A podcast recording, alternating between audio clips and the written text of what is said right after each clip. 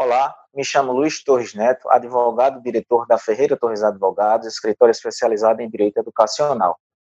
No nosso primeiro podcast, gostaria de tratar com os senhores da suspensão das atividades educacionais presenciais no estado de Pernambuco, que se iniciou desde a segunda quinzena de março e que recentemente foi prorrogada para até o final do mês de julho.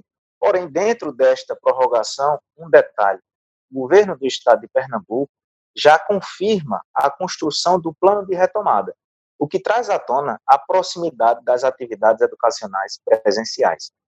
Portanto, a instituição de ensino precisa ir se preparando para encarar esta retomada dentro de um novo normal, adotando medidas de distanciamento e higienização. Ressalto que outros entes da federação, a exemplo do Estado de São Paulo, já externaram o seu plano de retomada. Enquanto escritório, estamos atentos e passaremos aos senhores maiores novidades.